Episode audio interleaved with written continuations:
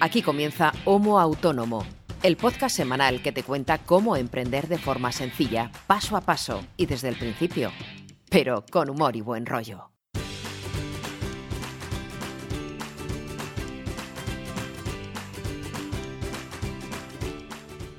Hola, ¿qué tal? Muy buenas a todos y bienvenidos a este nuevo episodio número 53 de Homo Autónomo, el podcast de autónomos hecho por dos autónomos con el que no puede ni el coronavirus, no como en otros congresos en otras ciudades.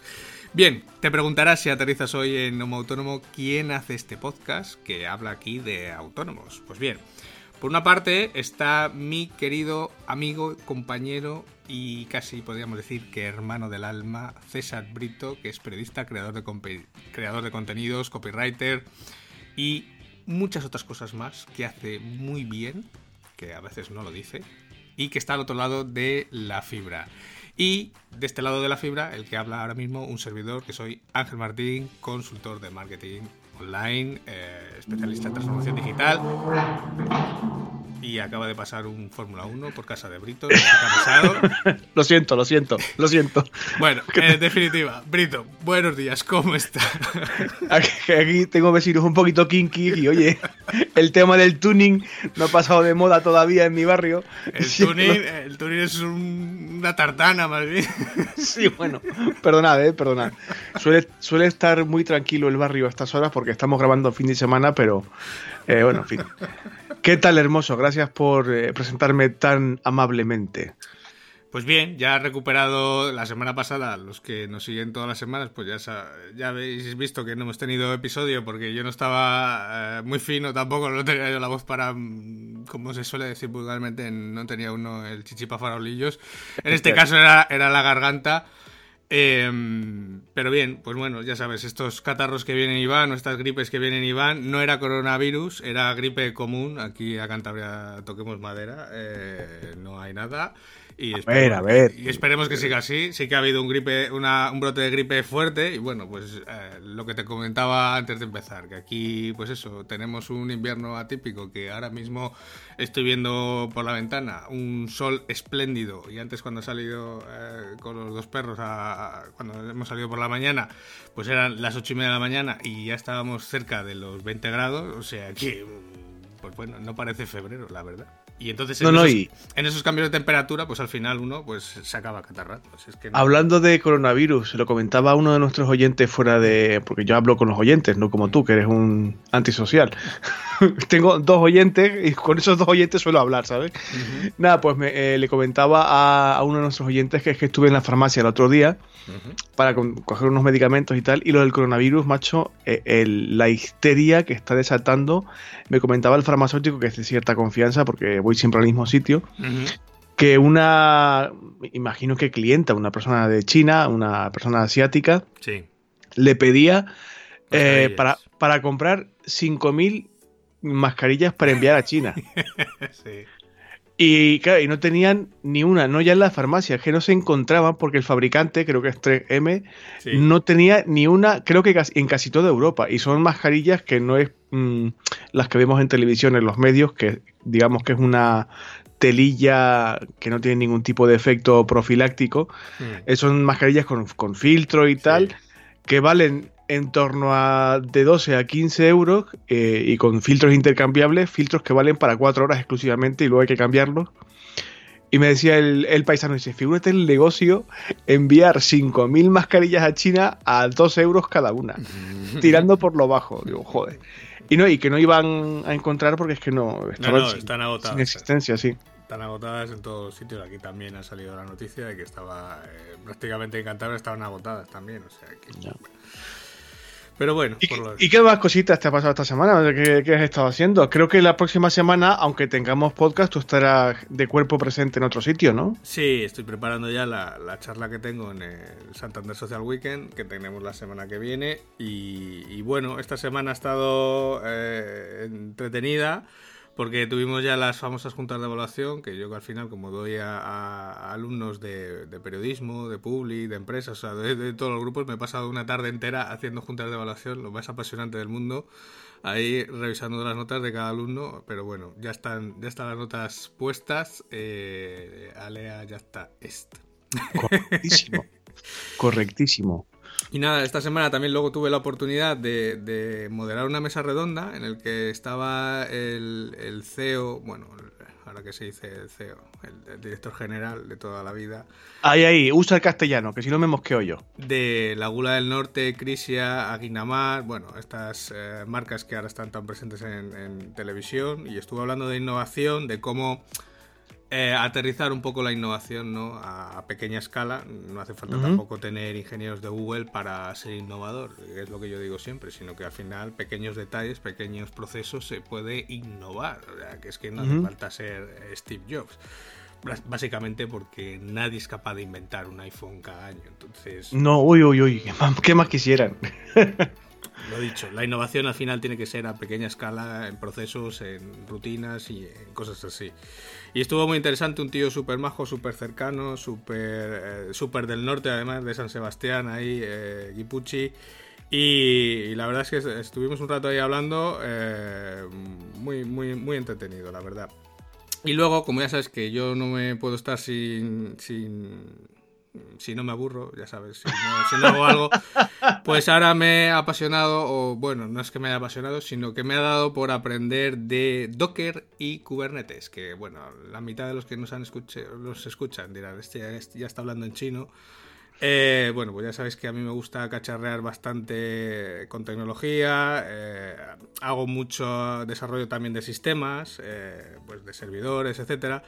Y, la verdad es que la tecnología de Docker, de contenedores y Kubernetes, que es un sistema de gestión de, esos contenedores, nunca lo había tocado y como, pues bueno, estos días también con el catarro y demás he estado pues, un poco más a ralentí, ¿no? En cuanto a actividad, he tenido un poco más de tiempo, pues he empezado a cacharrear con ello y es algo que me está encantando. O sea, dicho, esto, ¿cómo no lo he descubierto yo hace dos años? O sea, si yo ya sabía que existía, pero ¿cómo no me he metido yo eh, a probar esto hace dos años? No, una, una verdadera pasada. La verdad es que si alguien está mm, o quiere montarse un servidor para sus proyectos o bueno, lo típico, o bueno, quiere probarlo, pues nada, que busque información porque hay mogollón en YouTube. Y la verdad es que eh, se pueden hacer auténticas virguerías, ¿no? Sin tener que gastarse eh, toneladas de pasta, ¿no? Que al final, pues eso, lo que te da una empresa de hosting que tiene este servicio, pues es que, claro, te lo dan todo automatizado, no te tienes que preocupar de nada, pero claro, también lo pagas. Y en realidad no es algo tan difícil de aprender, que yo al principio lo veía como un poco también a chino y en el momento que he profundizado un poco he dicho, pues esto al final son cuatro comandos y poco más, o sea, tampoco tiene mucho misterio, o sea, una vez que empiezas a entender qué son las imágenes contenedores, cómo funcionan y cómo se interrelacionan y cómo se crean, se destruyen y tal, mm, vamos, una semana y estás funcionando. Bueno, vamos a dejar, como hacemos siempre que, que sacas a relucir este tipo de herramientas y descubrimientos tecnológicos, los enlaces en las notas del programa. Pero algo me dice que en un futuro próximo igual vuelve a salir a relucir tanto Docker como Kubernetes en el podcast. Mm, bueno, no sé yo, quizás sea demasiado técnico. Bueno, para, Para, nuestros autónomos quizás sea ya meternos en camisas de 11 varas. Yo me meto muchas veces, pero porque a mí me toca muchas veces por trabajo pero, pero, a ver, para el que quiera montarse una web, eh, pues hombre, no es la forma más lean startup que hemos defendido muchas otras veces de, de montarse una web, que podría ser, pero, a ver, ¿para qué te vas a complicar en aprender Docker, Kubernetes, etcétera, etcétera, etcétera, etcétera? Si puedes contratar un hosting por un módico precio que lo tiene todo ya funcionando. Como, como grabemos el episodio en cuestión, voy a sacarte este, este, trocito grabado, te lo voy a sacar. ¿eh? como al final grabemos el programita, el, cuando sea, ¿te recuerdas, Ángel? a ver, si hay hordas de oyentes que lo piden, lo haremos, pero creo que no, porque ya te digo yo que pues seguramente el 99% de los que nos escuchan no han entendido prácticamente nada de lo que acabo de contar. Entonces, creo que es algo ya demasiado técnico porque de hecho cuando hablo de ello hasta en el periódico, eh, ya veo que me miran con cara rara, así que...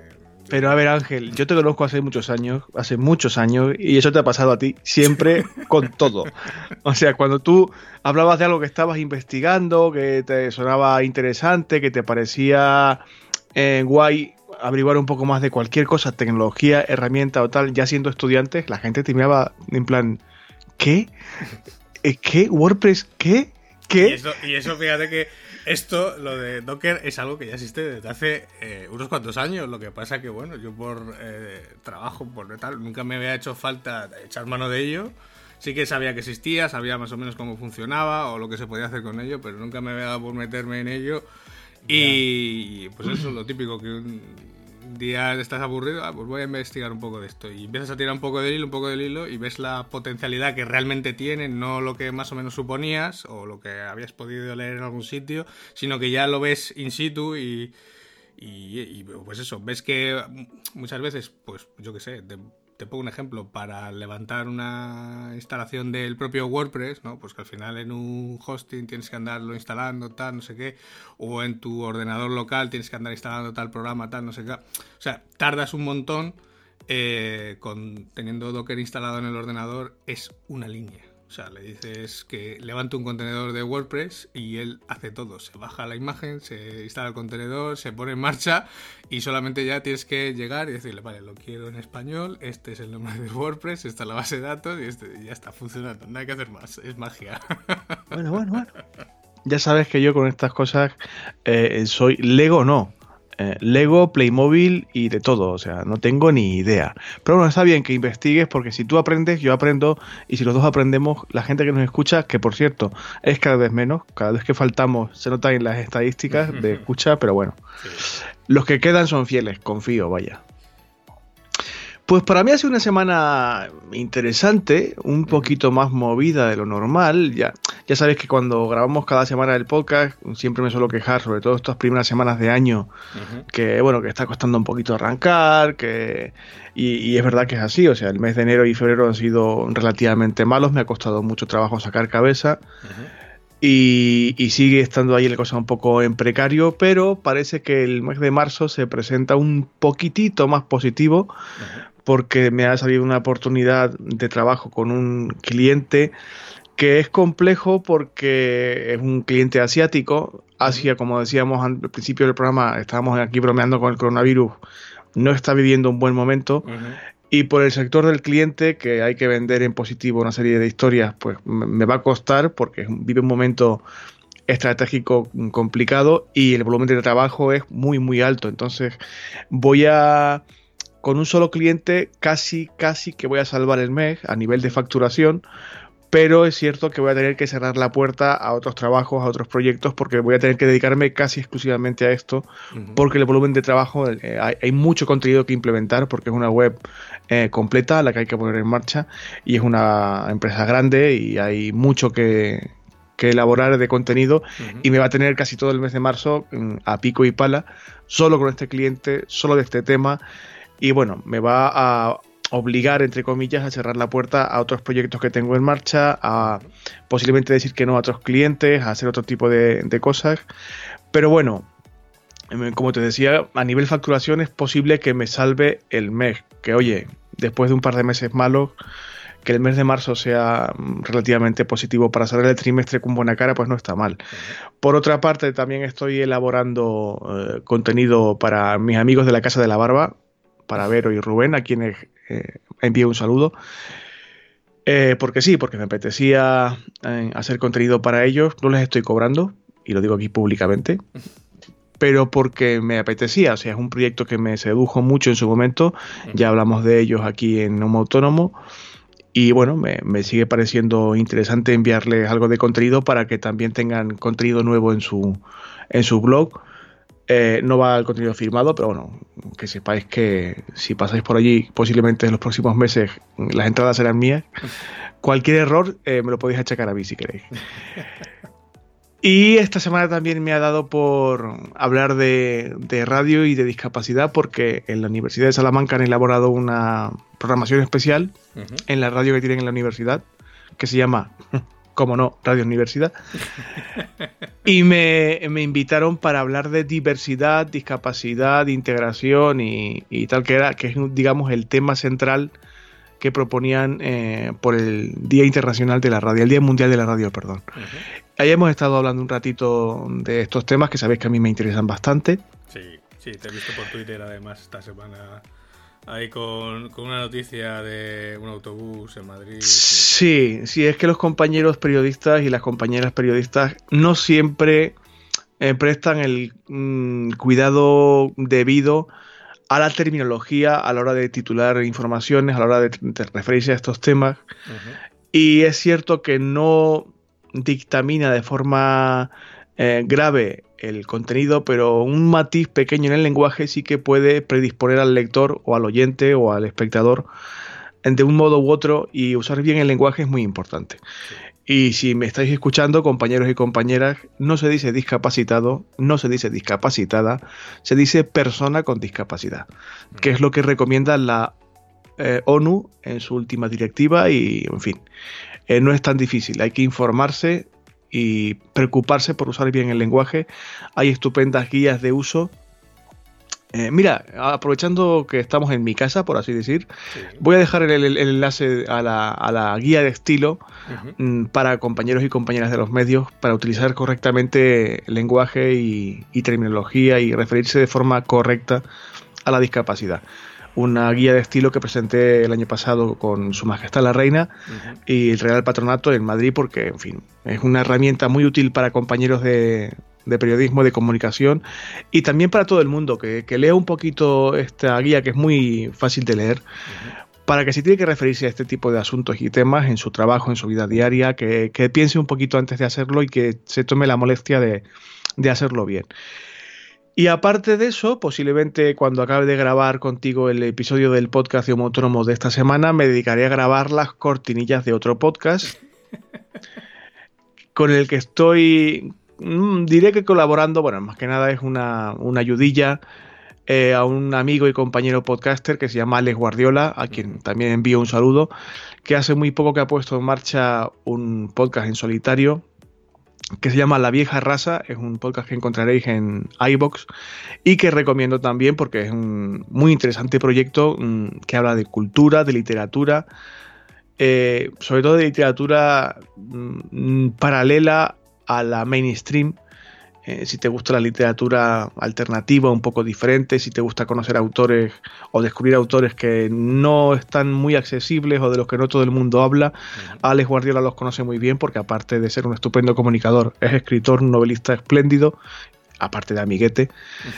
Y bueno, eh, creo que cada tiene el compromiso de hacer un podcast mensual, aunque va a intentar llegar a dos, pero se ha comprometido a hacer uno al mes y de momento creo que tienen publicados en iVoox dos capítulos eh, bastante interesantes, no demasiado largos. Insisto, La vieja raza, Ale Guardiola. Bueno, voy a ver si les grabo unas cortinillas eh, en cuanto pueda y, nada, echarle un ojo al podcast que está interesante. Muy bien. Y creo que es todo lo que tenía que contarte esta semana. Bueno, oye, después de 15 días sin estar presentes, pues bueno, había bastante que contar. Sí, sí, te echaba de menos. O, había, o al menos había más novedades, claro. Es que al final esto es como cuando, no sé, pues cuando a mí me pasa, por ejemplo, cuando hablo mucho con mi madre o cuando llamas muy frecuentemente, pues al final no tienes mucho que contar. Sin embargo, cuando pasan más días, pues tienes más cosas que contar. Si te echaré de menos que he soñado con el podcast, lo digo en serio. Uy, madre, empiezo a preocuparme. Sí, sí, sí. Eh, en la madrugada de ayer a hoy he soñado con el podcast. Estábamos grabando el podcast tú y yo, lo que son las cabezas, ¿eh? Estábamos grabando el podcast tú y yo en nuestra antigua facultad y por algún motivo que desconozco estaba presente Julia Otero y Natalie Portman. bueno. ¿Y yo qué? Y tú no, no, habías llegado por el motivo que fuera, y digo, bueno, pues nada, empiezo yo y que presente Julia Otero, que a nivel eh, de audiencia van a reconocer mucho la voz de Julia Otero, y va a ser un pepinazo esto y tal, y joder, Natalie Portman, qué guay y tal, no sé qué, y estaba todo preparado, llegaste tú, no sé, cinco minutos tarde, oye, perdón, perdón, ya estoy aquí y tal, y todo el mundo se fue, y digo, joder, Ángel, si tenía que ir a Natalie Portman y a Julio Otero, me ha jodido el plan. en la facultad, en una sala que no existe, evidentemente, y en la que no he estado nunca, bueno, en fin, las cabezas no están bien. Las cabezas no están bien. Bueno, pero que, vamos, eso es síntoma de que te echaba de, de menos, vaya. Ya veo, ya veo. Bueno, bueno, pues nada. Vamos, vamos entonces a hacerle el, el tema del día, porque si no. em, Sí, sí, sí, sí, vamos a hablar de. Y ya empezamos con sueños raros, que a mí estas cosas ya me dan que pensar. No, no, tranquilo que no tengo, no tengo ninguna inclinación erótica hacia ti, ni mucho menos. ¿De, de qué vamos a hablar esta semana? Os preguntaréis. Quiero decir, a ver, yo el erotismo lo respeto mucho y sabéis que esto es un programa transgénero y, y abierto a todo tipo de identidades sexuales, pero no vamos a hablar de sexo esta semana. Esta semana vamos a hablar de un concepto que ya mm, tratamos de forma mm, relativamente superficial, sí, sí. eh, cuando hablamos de las finanzas personales. Si no lo habéis escuchado ese episodio, os recomiendo que lo hagáis, que echéis un vistazo al archivito de qué episodio, porque es muy útil y muy práctico. Pero pasamos por encima de este concepto y creemos que es lo suficientemente importante como para volver sobre él. Eh, que es el concepto, la idea del coste de oportunidad. Ángel sabe mucho de esto, tiene mucha experiencia dando clases de este asunto y dando charlas en los que se habla de esto y de otras cosas. Y ha tenido la gentileza de rescatar, digamos, ese esquemita conceptual para tratarlo aquí esta semana, cosa que te agradezco porque es un concepto que es muy, muy interesante y muy importante no dominarlo, pero sí tenerlo claro. A ver, es un concepto eh, que cuando terminemos el episodio, en realidad el tema de hoy va a ser rápido porque el concepto es muy simple. ¿Qué pasa? Que es algo de lo que muchas veces nos olvidamos o damos por sentado, yo creo. Mm, O no tenemos presente a la hora de hacer ciertos cálculos. Y lo he traído al podcast porque, como te decía antes, estoy preparando la charla de la semana que viene. Y es un... Le voy a dedicar nada, mm, una diapositiva o puede que incluso lo meta eh, dentro de alguna diapositiva hablando de otra cosa. Pero sí que es algo que quiero recalcar porque es algo que hay que tener en cuenta, eh, bueno, mm, a la hora de, de evaluar lo que yo voy a contar en la charla, ¿no? Ese coste de oportunidad, de- hablando, por ejemplo, del coste de tu coste por hora, lo que inviertes, por ejemplo, en hacer informes, en dedicarle a ese tipo de análisis, ¿no? Pues bueno, ahí, ahí lo voy a llevar. Pero claro, ese coste de oportunidad, ese cálculo, mm, muchas veces no lo hacemos cuando estamos, por ejemplo, haciendo un presupuesto, cuando estamos hablando con un cliente, cuando vamos a cerrar algún proyecto. Muchas veces lo obviamos y obviar este coste de oportunidad hace que, pues eso, esa sensación que muchas veces tenemos los autónomos de que nos hemos pillado los dedos, ¿no? Con algún presupuesto, con alguna factura, joder, al final eh, estoy palmando pasta. ¿Por qué estoy palmando pasta? Porque muchas veces no hemos tenido en cuenta o no hemos hecho el cálculo correcto de este coste de oportunidad. ¿Vale? Además, que me parece importante hablar de coste de oportunidad antes de hablar de puesta de precios, que es un tema que, que también trataremos aquí en su momento, que es una de las cosas más, no es difícil, pero sí que cuesta mucho, mucho trabajo y mucho pensar el poner precio a tu producto o tu servicio, que es un tema que, que es dificultoso, que genera muchísimas dudas, eh, eh, suele estar arraigado con bases de mucha inseguridad y de, y de poca experiencia, sobre todo quien empieza, Sí. al no haber hecho nunca nada semejante, eh, tiene las lógicas y normales dudas de, vale, ¿cuánto cobro por mi trabajo? ¿Cuánto vale esto? ¿Cuánto están dispuestos a pagarme por esto o esto otro? De hecho, el otro día lo hablaba con, con- con alumnos míos de empresas, de, fíjate, del grado de dirección de empresas, y porque ellos están haciendo su proyecto y, y claro, tienen que poner precio a su servicio. Y le digo, digo, vale, digo, este precio en base a qué viene. Digo, sí, habéis calculado los costes, digo, pero el precio, ¿cómo lo habéis calculado?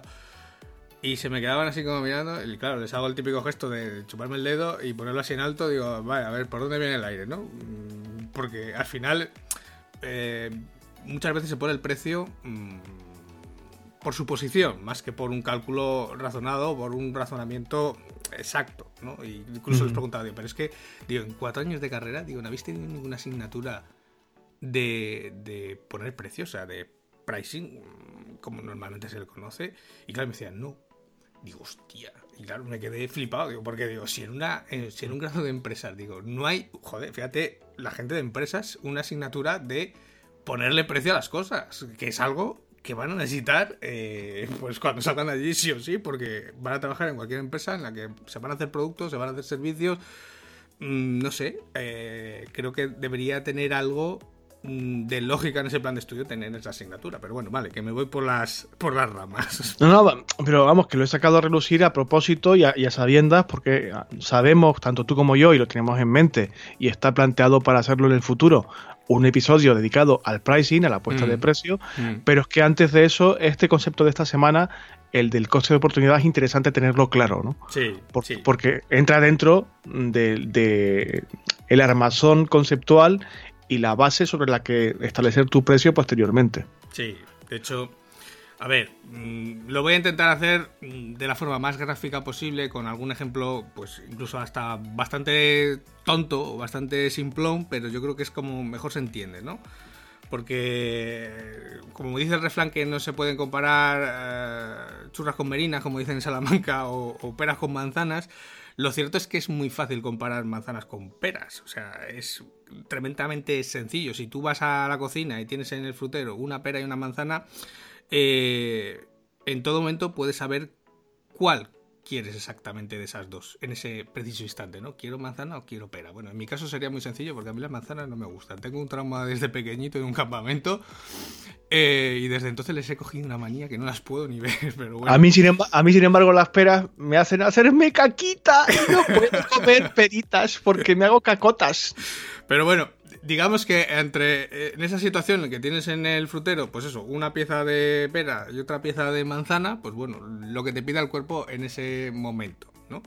Pero si le metemos en esa decisión la variable, por ejemplo, del dinero, aquí ya la cosa se empieza a complicar, ¿no? Porque eh, ahí ya tendríamos que decidir, por ejemplo, si estamos dispuestos a pagar un euro o 50 céntimos por una manzana, pues eh, aquí la decisión ya se empieza a complicar. Ya no tenemos tan claro cuál nos eh, cuál preferimos, si la pera o la manzana. Es la típica decisión, por ejemplo, que cuando vas a una máquina de vending, en las que de las pocas que hay que tienen algo de fruta, y a veces te encuentras, pues por ejemplo, en, la en el periódico tenemos poca fruta, solo hay peras o manzanas.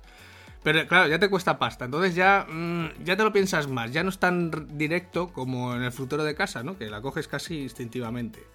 Pero todavía se puede rizar el rizo, porque si el precio de la manzana, por ejemplo, es de un euro y el de la pera 75 céntimos, la dificultad de decidir por una o de otra es todavía mayor. Claro, porque ya no es solamente lo que te apetece hacer, sino el precio que tienes que pagar. Mm, A lo mejor me apetece más la manzana, pero coño, vale 25 céntimos más que la pera. Entonces, por ahorrarme esos 25 céntimos, me cojo la pera aunque me guste menos. No sé si. Ya, pero es que yo a lo mejor me tengo que gastar los, los 25 céntimos restantes en pañales porque me hago caca.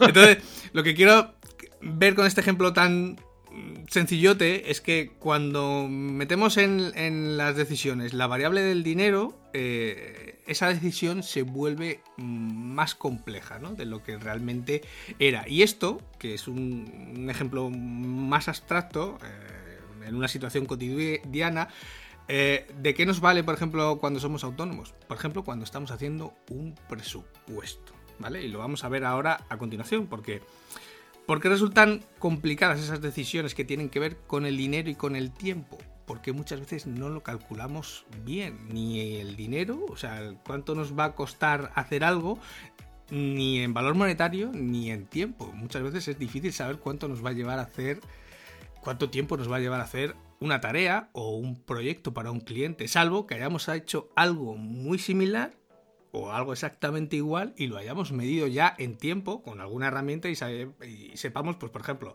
en mi caso, hacer una web del tipo lo que sea, eh, pues porque ya he hecho una exactamente igual, me ha llevado, pues yo qué sé, mm, en horas de trabajo 25 horas, por, pongamos un ejemplo, ¿no? Y lo tengo cronometrado, pues ya podría incluso eh, presupuestarlo a coste por hora, ¿vale? Sé que me va a llevar 25 horas, puede ser una hora más, una hora menos, pero bueno, a tanto por hora, pues tanto, ¿vale? Esa sería la forma más fácil de calcularlo, pero eh, eh, normalmente no tenemos ese dato de, ni de coste por hora muchas veces y sobre todo de tiempo. Entonces aquí es donde entra esos llamados costes de oportunidad o ese llamado coste de oportunidad. Y es que si tenemos en cuenta aquellas características que tenía el dinero cuando eh, vimos el episodio de finanzas personales, que el dinero es divisible, que es fungible, que es almacenable y, que sobre todo es un bien común que nos permite intercambiarlo por cosas, ¿no? al final es lo que mueve la economía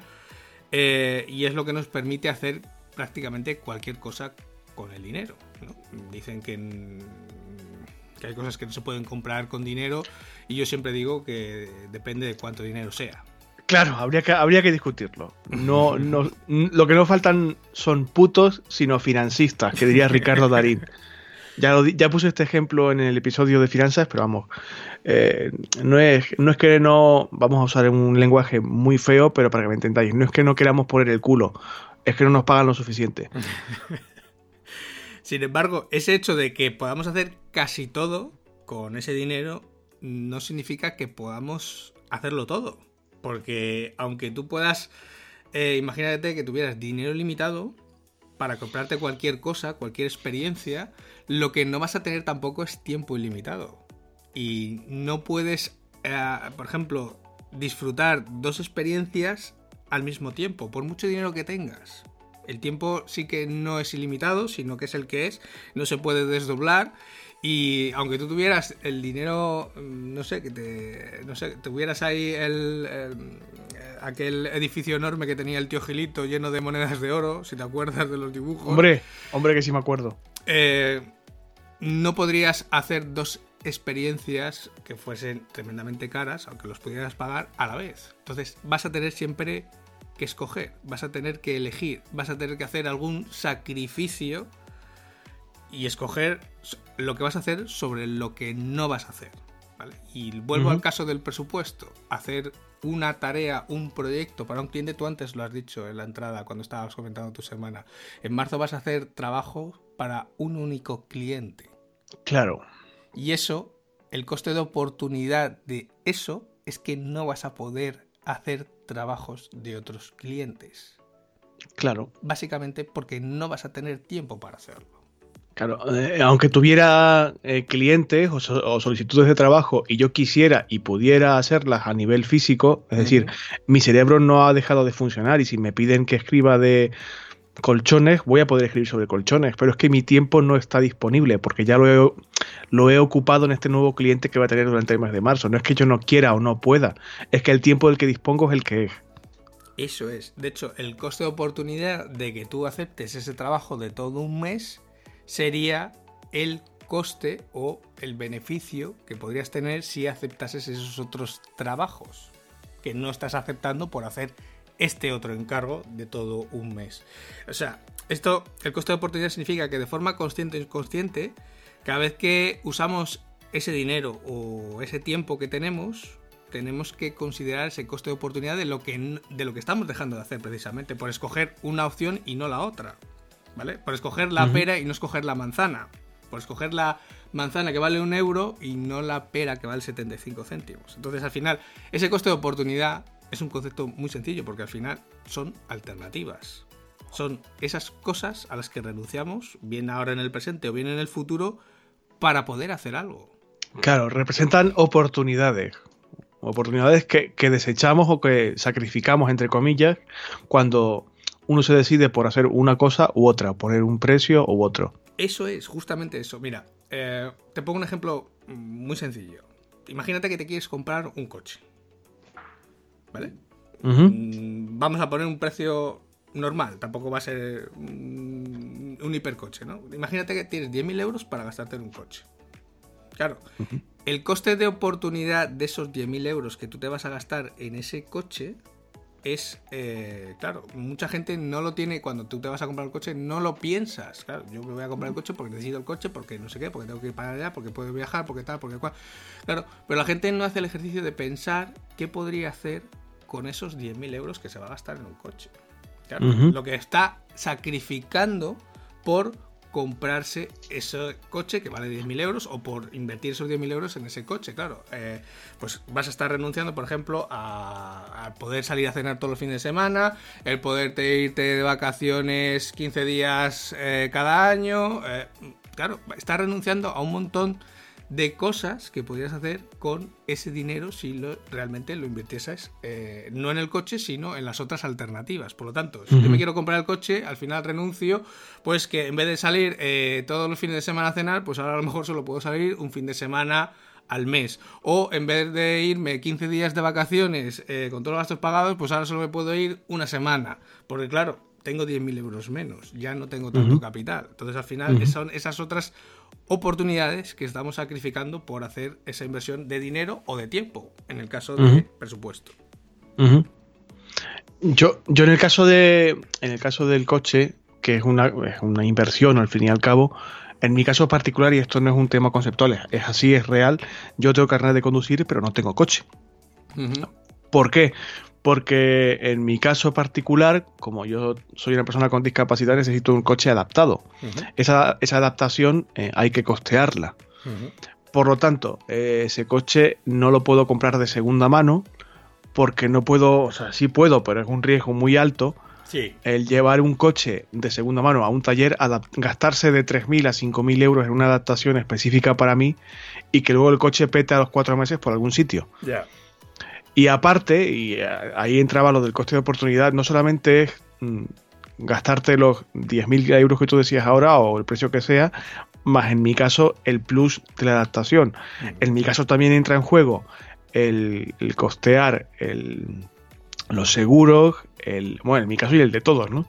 Eh, los seguros, el, el, combustible, el alojamiento del coche o la plaza de garaje, etcétera, etcétera. Yo sumo todo eso y digo, bueno, vale, en, este caso no, no dispongo de ese capital, pero si dispusiera de ese capital, tendría que pensar, vale, y me compensa, quiero decir, eh, eh, eh, si dejo de gastar este dinero en, en, lugar de esta inversión en esta otra, en, no sé, por ejemplo, en equipamiento nuevo o en hacer una inversión en formación, por ejemplo, para mí, para mi trabajo, ¿me compensa más un coche o no?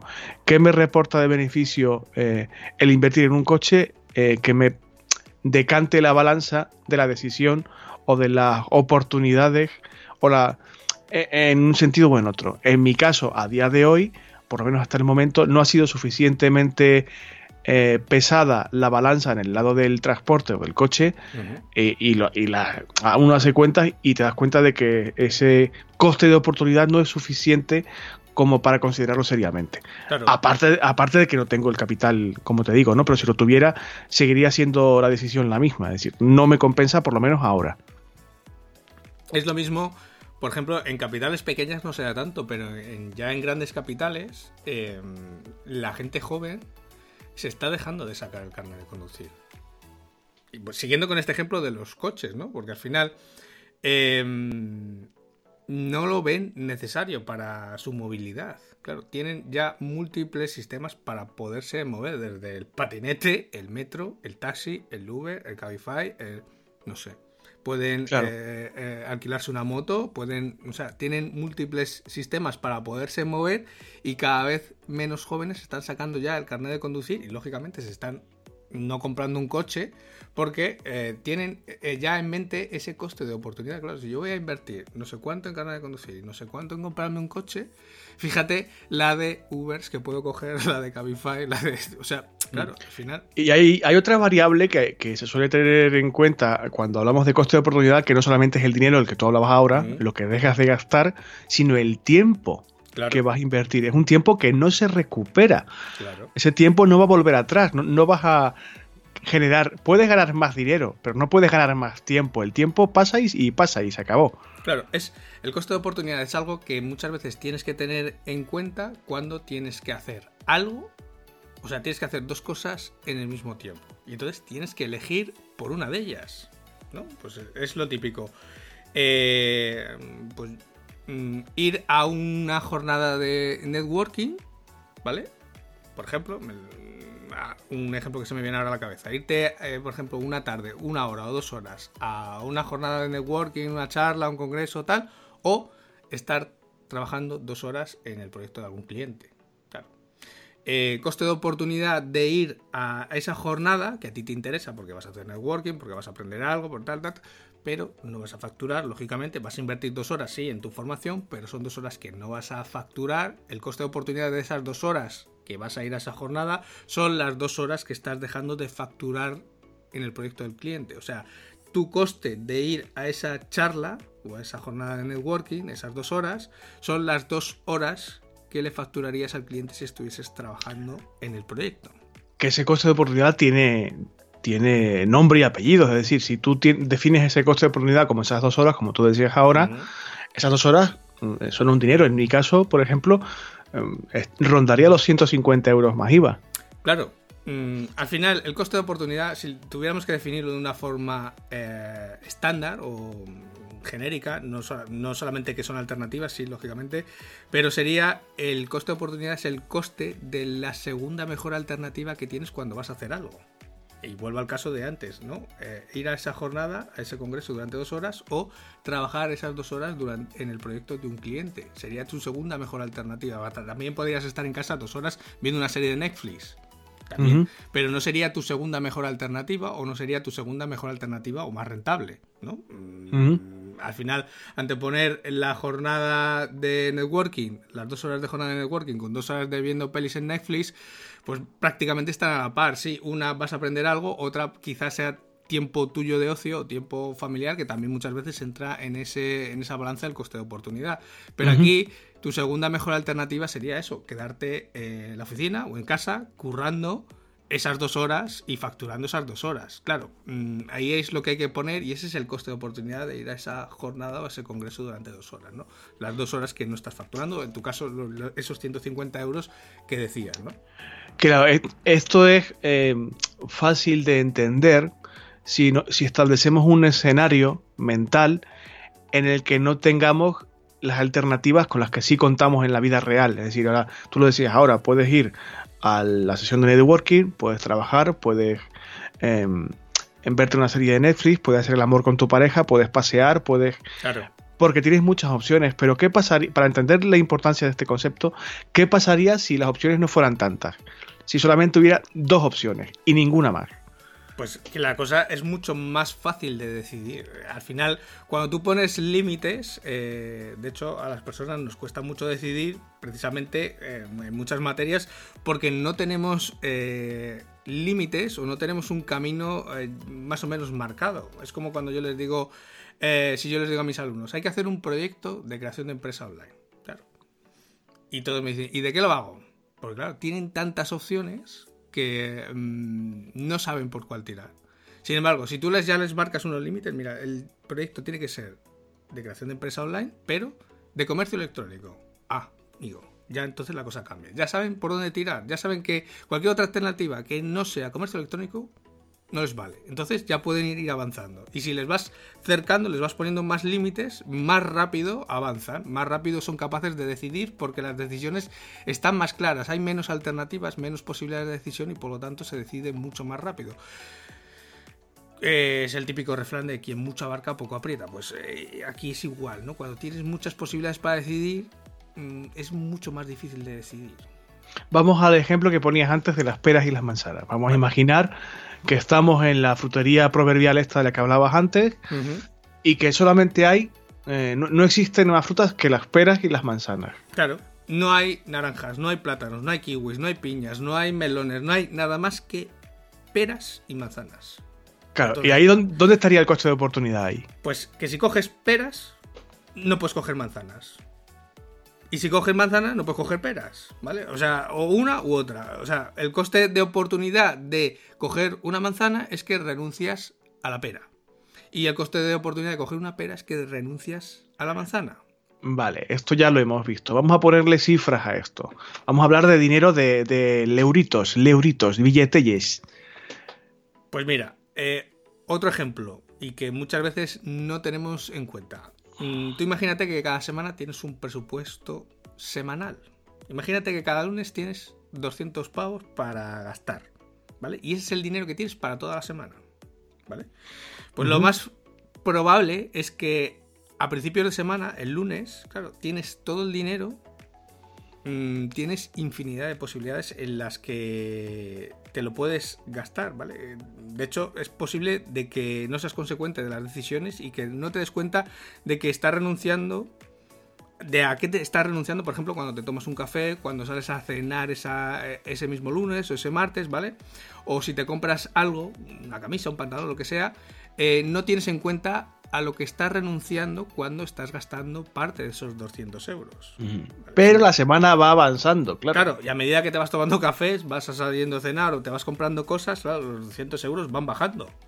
Y puede que llegues al viernes y que solo tengas 40 euros para pasar el viernes, el sábado y el domingo. Claro, aquí entonces es cuando ya te queda muy claro que el coste, que ese coste de oportunidad es muy real, porque solamente tienes esos 40 euros para esos tres días y que lógicamente lo que has gastado al principio de la semana ahora te afecta directamente a lo que puedes gastar al final de esa semana. Entonces, claro. esas decisiones que has tenido al principio de la semana, por ejemplo, de salir a cenar, de haberte tomado una copa, de haberte comprado la camisa, que el lunes no has tenido en cuenta, ahora te dejan con muy pocas opciones para decidir el domingo. O sea, sí, eh, claro, si ya el domingo, si el viernes tienes 40 euros, el domingo vas a tener mucho menos. Lo mismo tienes 20 o 15 euros. Entonces, con 20 o con 15 euros tienes muy pocas opciones con las que puedes hacer algo con esos 15 euros, ¿vale? Ya no te vas a poder ir a cenar a un restaurante, sino que a lo mejor te tienes que comprar, eh, no sé, un cacho de pizza y poco más. Mm, digamos que tus opciones se limitan mucho a medida que vas, eh, lógicamente, que el importe se va reduciendo. ¿Y esto por qué es importante tenerlo en cuenta siendo autónomo o autónoma a la hora de establecer, por ejemplo, un precio? de un servicio propio, no ya de gastarlo, que evidentemente esto, una vez que has visto este ejemplo, queda bastante clarinete, pero a la hora de, estar en el otro extremo de la ecuación, cuando somos nosotros quienes establecemos qué se va a gastar la gente en nuestro producto o en nuestro servicio, ¿por qué es importante el costo de oportunidad? Porque deberíamos pensar, que es lo que normalmente no solemos hacer, en esas alternativas a las que estamos renunciando al optar a gastarnos ese dinero o ese tiempo en eso que nos interesa ahora. Lo vuelvo a llevar a tu caso que hablábamos antes. Mm, tú sí más o menos has sido consciente y de hecho lo has dejado caer de forma indirecta eh, el coste de oportunidad que tenía el dedicar el mes de marzo a un cliente concreto, que es dejar o no poder eh, trabajar con otros clientes que sí puedan llegar. Claro, esa es una alternativa que hay que tener en cuenta. ¿Para qué hay que tenerla en cuenta, lógicamente? Pues a la hora de hacer el presupuesto para ese único cliente que vas a tener el mes de marzo. Porque ese único cliente del mes de marzo debería compensar a todos tus posibles clientes que no vas a tener en el mes de marzo. Y es lo que yo he hecho al establecer el presupuesto. Es decir, esto para que quien nos escuche entienda cuál, ha sido el proceso mental que a mí me ha guiado en este ejemplo que es real. Eh, el presupuesto de este cliente que me va a tener ocupado durante el mes de marzo va a cubrirme todos los gastos que yo tengo normalmente durante un mes, como si trabajara con 5, 6, 8 o 10 clientes más. Es decir, el precio que le he puesto a este cliente en particular, para este trabajo en particular, eh, será el mismo que yo eh, registraría en mi programa de contabilidad con siete clientes y un trabajo, digamos, estandarizado de un mes normal y corriente. Claro. Porque me ha cubierto todas las posibilidades de no trabajo, por decirlo así, que estoy eh, planteando, que, a los que estoy renunciando. ¿Cuál sería el error aquí? El presupuestarle, por ejemplo, imagínate que vas a precio hora, ¿vale? Que tú le estás presupuestando a precio hora y le estás presupuestando como al precio hora que le aplicas a uno de esos 5 o 7 clientes que tienes durante el mes. Claro, ahí estarías perdiendo pasta porque estás dejando de... Eh, em, estás, estás dejando de incluir eh, los costes o, lo que podrías ganar con los otros clientes en ese único cliente. Claro, claro. Entonces, ese coste por hora de este cliente único tiene que ser mayor que el coste por hora que le aplicarías a uno de esos 5 o 7 clientes que te tienes durante el mes. Porque claro, sería tu segunda mejor alternativa son esos 5 o 7 clientes. Claro, claro. Si no existiera este cliente, entre comillas, grande, por decirlo así, en el caso del ejemplo, eh, lo siguiente en la lista, digamos, sería pues recurrir a los clientes más pequeñitos o medianos, normales, que son los que me sostienen durante el resto de meses del año. Y la siguiente, eh, el siguiente puesto en la lista sería eh, pues no trabajar eh, con esos clientes y dedicarle tiempo a preparar un taller, por ejemplo, que no me reporta eh, financieramente de forma directa un dinero, pero sí que me afianza o me solidifica la base para cobrarlo dentro de 3, 4, 6 meses. Por ejemplo, ¿eh? O sea... Y es que este es, eh, básicamente es el error bueno, error, lo podríamos llamar error, o lo podríamos llamar descuido, que muchas veces eh, se comete, pues bien con el dinero, bien con el tiempo, y sobre todo cuando en el caso de autónomos o cuando trabajamos por cuenta propia, pues que muchas veces nos pillamos los dedos cuando hacemos un presupuesto, ¿no? Que no estamos teniendo en cuenta esa segunda mejor alternativa que podríamos estar haciendo cuando aceptamos un proyecto, cuando aceptamos un trabajo, cuando presupuestamos un trabajo, ¿no? Hay que tenerlo en cuenta a lo que estamos renunciando por hacer ese otro trabajo y lógicamente ese otro trabajo que vamos a optar por él tiene que compensar a lo que estamos renunciando, ¿no? Eso sería el coste de oportunidad. es, un concepto un poco abstracto, un poco mm, etéreo, ¿vale? Pero que, pues bueno, tiene su miga y que muchas veces, sobre todo cuando estamos haciendo cálculos de tiempo, de dinero, o lo típico, ¿qué me compensa más? ¿Estar eh, la tarde con mi familia o estarme la tarde eh, trabajando para un proyecto? pues habrá casos en los que dependa, ¿no? Y habrá que ver cada uno su caso personal. Pues habrá mucha gente que, eh, lógicamente, predispone el tiempo con su familia a perder esas cuatro horas. Pues mira, a mí me compensa más, aunque sé que estoy dejando de ganar X, pero bueno, sé, por lo menos soy consciente de que estoy dejando de ganar X, pero estoy pasando tiempo con mi familia. O habrá gente que por su situación personal y económica, pues mira, mm, renuncio a esta tarde con mi familia, pero sé que estoy ganando X, ¿no? Al final, como todo, si es consciente de la decisión, eh, no tiene por qué haber una mejor o peor, sino que eh, lo ideal es que uno sea consciente de lo que decide. ¿Y por qué decide? O sea, eh, lo, que, lo que, ¿por qué se decanta por una opción y por qué opción es y por qué esa es la, adecuada en ese momento? Claro, en el caso. Habrá semanas en las que, lógicamente, va a predisponer siempre el tiempo con la familia, pero como es mi caso, yo los sábados por la tarde nunca trabajo, nunca trabajo, y salvo, pues eso, que haya algo, que sea lo típico, una urgencia, alguien que quiere algo, por lo que sea, tiene que ser para allá, tiene que hacerse ese sábado o ese domingo, ¿vale? Pero si el coste de oportunidad de no pasar el fin de semana con mi familia compensa, en este caso económicamente, pues vale, es una decisión eh, meditada, tomada, lógicamente, y bueno, y consensuada, lógicamente, también con mi familia. Oye, este fin de semana, pues no vamos a poder hacer esto, esto y esto que vamos a hacer, pero lo vamos a hacer el fin de semana que viene, porque además vamos a tener eh, dinero fresco, porque a, este cliente se le va a cobrar por haber trabajado este fin de semana. Claro, eh, porque estás teniendo en cuenta ese coste de oportunidad. Eh, a, la hora de ponerle precio a ese cliente que te obliga a trabajar ese rato que deberías estar con tu familia. No tiene el precio que si hubiera sido un martes por la tarde. Efectivamente. Esto, dicho así, eh, es de perogrullo, pero como bien dices Ángel durante todo el episodio de esta semana, a veces descuidamos ese, ese, pequeño matiz, ese pequeño detalle. Y no es un fallo, simplemente es... Descuido. es un descuido, es una falta de foco en un concepto, en una idea eh, que sí es verdad que es abstracta, pero que, está en, el core, que dicen los modernos, de todas las decisiones que tienen que ver con, con el dinero y con las finanzas de cada uno y de cada una. Y por eso pensábamos, tanto tú como yo, que, bueno, que era interesante incidir sobre él en el episodio de esta semana. Y posiblemente, como decíamos antes, volveremos a hablar de esto cuando toque hablar de la apuesta de precios o del pricing que es un episodio que tenemos pendiente y que trataremos en su momento. Porque como decía yo antes, es un asunto que genera muchísimas dudas. A mí incluso compañeros y compañeras que tienen años de experiencia, siendo autónomos y autónomas en sus sectores respectivos, aún así eh, me llaman, oye, tú haces este tipo de servicio, ¿no? Digo, sí. ¿Y tú qué precio le pones? Y, son personas e insisto, con, que no son recién llegadas, que ya llevan unos años, pero aún así a veces cuesta eh, el tema de la apuesta de precios y a ese asunto en particular dedicaremos un programa íntegramente.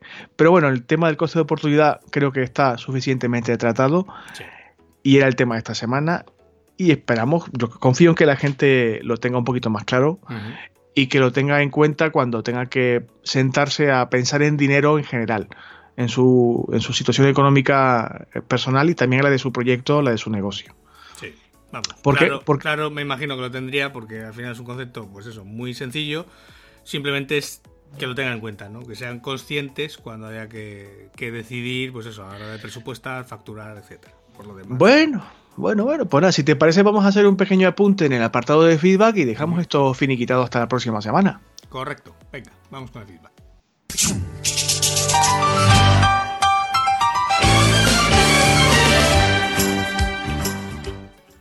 Bueno, pues en cuanto al feedback, como dirían los americanos, esto est- estaríamos en una situación de go, no go. Hay feedback, pero no vamos a tratarlo esta semana. ¿Por qué?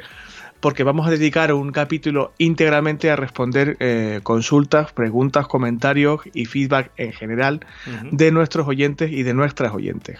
Pero no lo haremos esta semana, sino lo haremos posiblemente o la siguiente o, bueno, mu- muy próximamente.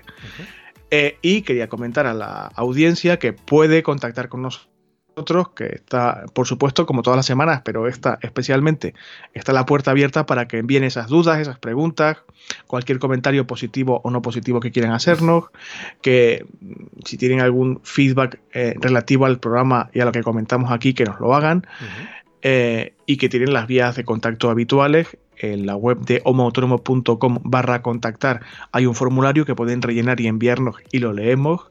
Y también en la sección de comentarios de iBox, en las redes sociales, etcétera, etcétera. Y nada, simplemente era comentar esto, que eh, en muy breve vamos a dedicar un programa a responder esas preguntas, a, hablar con vosotros, por decirlo así. Y bueno, ya os advierto que a partir de ahora es posible que en algún momento de los próximos meses, de las próximas semanas, haya alguna iniciativa por nuestra parte eh, que implique un beneficio para la comunidad de oyentes. Es decir, que... Sí, pero no en plan miedito, sino en plan bien. Es posible que os pidamos que hagáis cosas y que en, en contrapartida os regalemos algo, os demos algo para vosotros y para vosotras. Ya daremos más detalles de esto en su momento, pero bueno, que la, en la sección de feedback va a intentar crecer un poquito más, vamos a intentar crear comunidad y crecer un poquito más. Todo en su momento, pero bueno, de momento vamos a poner la oreja, como digo yo siempre, y a ver qué nos cuentan eh, los oyentes y las oyentes para dentro de muy poquito hablar de esos asuntos que nos planteen y hablar con, con ellos y con ellas. Vale. Y solamente era esto. Dentro de, dentro de poco haremos el consultorio de Elena Francis, ¿no? Efectivamente, hacemos un consultorio con esa musiquilla que me gusta a mí tanto de fondo de Super Mario y hablaremos de, de todo un poco y también eh, sacaremos a relucir algunas cositas de, de actualidad que no hemos sacado hasta ahora, pero que bueno, que hay que hablar que- de ellas, entre otras, por ejemplo, lo que tú dejabas caer al principio del programa de esta semana, esa cancelación del, del World Mobile Congress en Barcelona y del efecto que puede, que puede tener en la economía del sector. Y bueno, y vamos a hablar de, de varias cositas de actualidad, entre comillas, que no van a pasar de moda ni van a, a caducar, porque vamos a seguir hablando de ellas. Sí, sí, sí. Pero, pero todo en su momento, no esta semana, porque ya creo que por, por esta semana ha sido más que suficiente. Pues hasta aquí el programa de hoy, entonces. Sí, recuérdanos, Angelito, las vías de apoyo a este estupendo podcast que hacemos tú y yo, que hay más de una.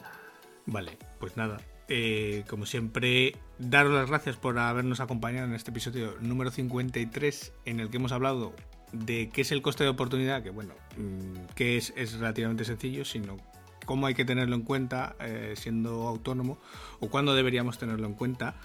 Y nada, daros las gracias por estar aquí una semana más, por vuestras valoraciones de 5 estrellas en iTunes, por los corazoncitos verdes en Spotify o por los me gusta y comentario en iVoox. Porque si los dejáis nos vais a ayudar a subir los rankings y hacer que este podcast pues cada vez esté un poquito más arriba y que cada vez seamos más autónomos eh, pues aquí en esta comunidad que es Homo Autónomo. Recordad que nos podéis echar un cable, eh, una mano al cuello también. Eh, no, no, al cuello no, al cuello no. utilizando nuestro enlace de afiliados eh, en, homo, en homoautónomo.com barra Amazon, con el que podéis comprar lo que queráis, el regalo de San Valentín, aunque ya vamos un poco tarde, eh, o cualquier otra cosa. A vosotros va a costar lo mismo y a nosotros pues nos llega una pequeña comisión que nos permite pues mantener el hosting, tener los MP3 en su sitio, ese tipo de cosas que bueno, tienen un pequeño coste anual y que a nosotros, pues así, de esa forma, pues no nos sale de nuestros bolsillos. Efectivamente. Y nada más, por lo demás, eh, recordaros que la semana que viene tendremos un nuevo episodio, el próximo sábado, así que a ti César, muchas gracias por estar otra semana más aquí conmigo, hablando de de oportunidad, de peras, de manzanas, de lo que nos pasa cuando comemos las peras, las manzanas. ¡Que veo caca!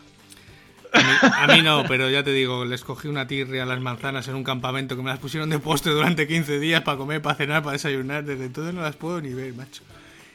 Y, nada más, a todos los demás, eh, pues muchas gracias por estar una semana con nosotros y nos vemos el próximo episodio. Hasta entonces. ¡Hasta luego! Feliz fin de semana. Adiós. Adiós a todos.